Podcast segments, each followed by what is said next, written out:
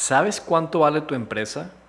A la hora de negociar con un inversionista, ¿sabes qué cláusulas te va a negociar? Todo eso y más veremos en este episodio de Books Wealth.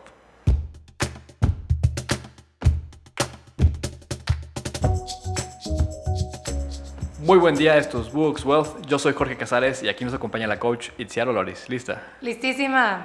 Muy bien, el día de hoy vamos a platicar de cuándo es necesario levantar dinero, cuánto hay que levantar, dónde podemos buscar inversión, cuánto vale nuestra empresa. Vamos a ver también las cláusulas que podemos ir negociando y por último, la relación que debemos de tener con estos inversionistas. Así es, Jorge. Como vimos en el capítulo anterior, nos enfocamos en definir qué era levantar capital, definir qué tipos de inversionistas hay, cómo debemos de buscar el perfil de un inversionista, porque al final lo que comentábamos es que una sociedad es, es algo súper importante y hay que cuidarla. Entonces, vamos a, adentrarnos en cómo ir desarrollando esta sociedad en este capítulo. Entonces, para saber cuándo debemos levantar capital, hay que entender la etapa del negocio. Puede ser una etapa temprana donde necesitamos el capital para arrancar el negocio, para comprar esa máquina que nos hace falta, ese vehículo, el inventario, el desarrollo web, lo que sea. En una etapa inicial es cuando podemos levantar capital. Que es lo que comúnmente se conoce como inversión inicial, ¿no? Que no hay empresa que pueda empezar sin dinero. Puede ser porque tú lo hayas tenido, lo hayas ahorrado y ahora lo hayas invertido en tu empresa y tú te vuelves tu propio inversionista o pedirla afuera, que es lo más común. Exactamente. Y el otro tipo de, o la otra manera de cuándo debemos de levantar es para crecer el negocio, ya sea para un nuevo proyecto o para cubrir pérdidas, pero ahora sí es ya probado el modelo de negocio, cómo lo hacemos crecer. Entonces, eh, viendo cuándo, ahora vamos a ver cuánto capital debemos captar. Si fuera una etapa inicial, pues es costear las máquinas, costear el inventario. Si fuera para un proyecto nuevo, pues vamos a ver cuánto hay que invertirle a este proyecto. Pero en resumen, para saber cuánto dinero hay que captar es hacer presupuesto. Vamos a hacer unas proyecciones de cuánto dinero vamos a necesitar para alcanzar el punto de equilibrio. Entonces, al cubrir estas pérdidas, vamos, a ver un presupuesto, decir cuánto dinero necesitaremos para llegar a esto. La otra es cuánto dinero necesitamos para llegar a un objetivo. Por ejemplo, si fuera una aplicación, el presupuesto necesario para alcanzar los 10.000 usuarios o los 20.000 usuarios. Y aunque en ese punto sigamos teniendo pérdidas, es el dinero suficiente para demostrar a los inversionistas que hacemos un buen negocio y al llegar ahí pediremos más inversión, pero más fácilmente porque ya tenemos un negocio probado. Entonces, esto es cuánto capital hay que invertir. Ahora, ¿dónde? Sí, es una pregunta que a mí en lo personal me estuvo carcomiendo por mucho tiempo porque pues cuando quieres empezar dices, ok, súper bien, necesito tanto, ya lo tengo, ya sé en qué etapa estoy, pero ¿dónde los busco? ¿Dónde están todos estos tipos de inversionistas que no son los cercanos a mí? ¿De dónde los encuentro? Y la verdad es que hay muchos lugares, existen eh, pitches de inversión en donde tú vas, te presentas, das el pitch de tu negocio y ellos deciden usarlo, que funciona un poco como, como Shark Tank, que ahorita vamos a pasar a hablar de eso. También existen empresas que se dedican a, a dar venture capital para acelerar startups y entonces hacerlas crecer. Lo importante es saber qué es lo que quieres, definirlo, cuánto es lo que quieres y a partir de ahí empezar a buscar todas estas oportunidades que puedes encontrar que existen. En Monterrey la verdad es que hay muchísimas. Nada más es irte metiendo un poquito ir preguntando con base en lo que tú estás necesitando en ese momento. Cuando alguien te invierte, no te está haciendo un favor. Es un, es un negocio donde buscamos un ganar-ganar. Imagínense que un venture capital es una oficina con 20 personas donde están viendo las empresas en las que invirtieron y buscando buenas empresas. Es un problema del venture capital el no encontrar empresas en que invertir. Imagínense, cuando uno cree que es, bien difícil y te está haciendo un favor al darte dinero, pues no, ellos también tienen la problemática de a quién le invierto. Entonces, no tengas miedo en buscarlos por internet, ver un listado de Venture Capital y cuando veas uno que encaja con tu perfil, mandarles un correo, oye, tengo este negocio, me gustaría picharte la idea, a tener una videollamada o demás. Entonces, este, ellos van a estar muy abiertos porque si tienen las características, te van a escuchar. A eso se dedican, o sea, no están haciéndote un favor. Caso contrario, que si buscas a un empresario muy ocupado, puede ser distinto pero al tener un negocio andando puede ser aún más fácil este, porque vas llamando la atención, la gente ve tu negocio, se puede interesar, entonces dependiendo qué tipo de inversionista busques, es como irlo buscando, pero en general ya hay muchos eventos de emprendimiento, hay lugares de pitching, este, hay muchas páginas de internet donde puedes publicar tu negocio. Entonces, oportunidades hay, pero las oportunidades son de quien las toma, quien las busca y las ejecuta. Eso, Jorge.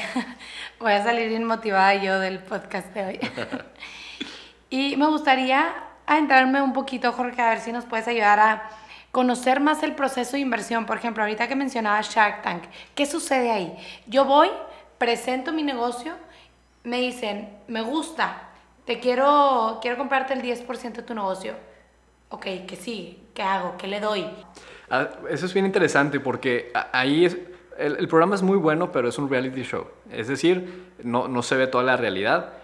Cuando ahí vemos que dice uno de los inversionistas, te voy a invertir un millón de pesos por el 10%. A ver, ¿cómo llegaron a ese número? ¿Ya firmaron? ¿Mañana empiezan? ¿Qué pasa? La verdad es que ahí se negociaron dos variables. ¿Cuánto dinero te dan a cambio de qué porcentaje de las acciones? Pero faltan negociar otras 10 variables. Entonces vamos una por una para que platiquemos qué tipo, de variables están negociando. Por ejemplo, eh, te dicen el cuánto, ya lo vimos, cuánto te van a dar, pero por otro lado es el porcentaje. Entonces, si te van a dar un millón de pesos por el 10%, significa que ellos creen que tu empresa vale 10 millones. Este, al darte un millón, pues es el 10% de 10 millones.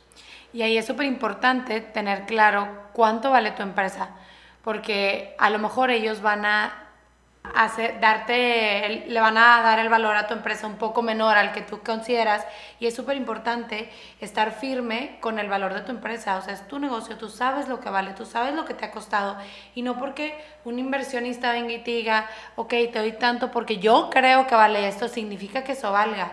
Otra vez volvemos a lo que mencionaba Jorge, es tu empresa y tú sabes lo que vale y eso es súper importante a la hora de hacer las negociaciones. Como dice Aswad Ramadan, es el, el gurú de la evaluación la evaluación de la empresa no, es una ciencia, es un arte. Es todo un arte el cómo lo hacemos, porque hay muchas metodologías y, no nos queremos ir muy técnicos, pero este, el resumen sería, una empresa vale todo el dinero que es capaz de generar. O sea, si el siguiente año vas a generar 10 millones y los 20 millones y los 30 millones, todo ese dinero es lo que vale tu empresa, todo el dinero que es capaz de generar. Se hace con proyecciones, se hace con varios cálculos, pero en general eh, hay muchas maneras de llegar a este, a este número de cuánto vale el negocio, si 10 millones, 20 millones. Eh, la manera más sencilla que ustedes pudieran hacer es por múltiplos. ¿Qué significa esto? Típicamente pueden investigar en internet cuánto vale una startup este, y te va a decir 10 veces su EBITDA o 5 veces su EBITDA. ¿Qué es el EBITDA? Es el flujo de dinero que generan en un año. Entonces, si un año generaste un millón de pesos, con esto sería el múltiplo de 10 sería un millón por 10, tu empresa vale 10 millones. Es una manera muy sencilla de llegar a una evaluación. Este, investiguenlo, pueden, pueden ver más información por internet de a qué múltiplo se vende la industria de tu negocio. Si es un restaurante, tal vez sea tres veces el EBITDA. Si es una empresa de transporte, a lo mejor son cinco veces el EBITDA.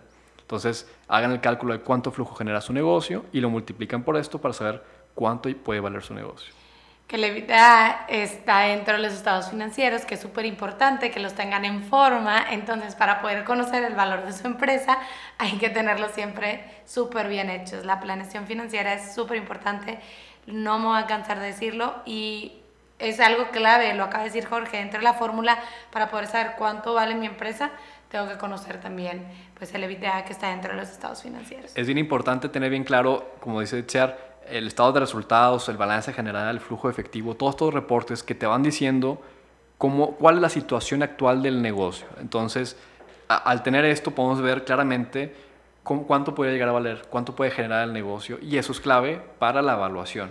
Claro, porque al final de cuentas son armas que tú tienes para la negociación, porque es súper extraño cómo pasa todo este proceso de inversión, porque yo, emprendedora o empresaria, al querer pedir inversión, siento que tengo la necesidad de que me, bueno, no siento, tengo esta necesidad de poder obtener financiamiento y entonces necesito que me ayuden.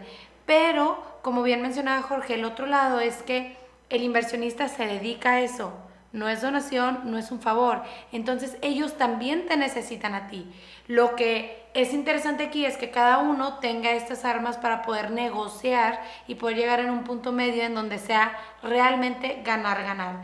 Que ninguno quede por encima del otro. Que a ti no te quiten la propiedad de tu negocio, pero que él tampoco reciba menos por lo que te está dando, sino que realmente pueda hacer un balance y que puedan llegar a un punto medio. Pero para eso hay que conocernos bien primero para poder estar preparados y poder confrontar esta, esta negociación y que no vaya a ser menos o mal valuada de lo que nosotros consideramos. Exactamente, entonces ya platicamos de cuánto inversión hay que captar, ya hablamos del porcentaje o la evaluación del negocio y hay muchas cláusulas, no vamos a entrar en tanto detalle porque hay de verdad que son como 30 variables distintas. Por ejemplo, tipo de acción. Hay tipo de acciones variables, eh, comunes y preferentes. Este, puede haber derechos de... Eh, un inversionista puede pedir el derecho de revocar al director general cuando él quiera. Se puede negociar. Entonces, este, hay cláusulas bien creativas como en cualquier momento puedo vender la acción a alguien más o, o si la, se la voy a vender a, tiene alguien interno. Este, si el negocio cae en automático me dan el dinero o si sube puedo comprar más. Los inversionistas, eh, aunque parezca mucha matemática, son bien creativos y van negociando cláusulas este, que cuando el emprendedor no sabe interpretarlas puede afectarle mucho en el futuro de la empresa. Entonces hay que eh, ir aprendiendo mucho de estos términos eh, por ejemplo, acciones preferentes y acciones comunes. Las acciones preferentes son, eh, su nombre es preferente porque están antes que las acciones comunes, tienen preferencia sobre los dividendos. Es decir, cuando se repartan las, utilidades entre los eh, accionistas, ellos reciben primero su dinero y después todos los demás. Eso es un beneficio para el inversionista. Entonces, es algo que probablemente quieran negociar y tú tienes que estar al pendiente de, pues, qué tanto vale este beneficio para, para ellos.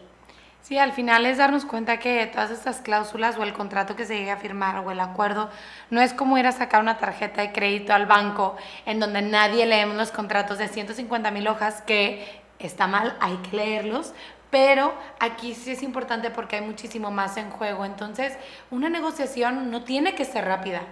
Te puedes tomar tu tiempo y estás en todo tu derecho de pedir tiempo para leer cada una de las cosas que te están pidiendo, entenderlas, sino que anclaras preguntar. No te tienes que ver profesional. Al final tu experiencia es, la que, es lo que te da ese título y ese, ese nombre y lo que hace que el inversionista quiera invertir en ti. Entonces, está bien preguntar, está bien tomarse tiempo. Lo más importante es que tengas claro todo para que, como dice Jorge, no te vaya a salir al final el tiro por la culata y cuando por fin hiciste crecer tu negocio, de repente ya no sea tuyo. Exactamente.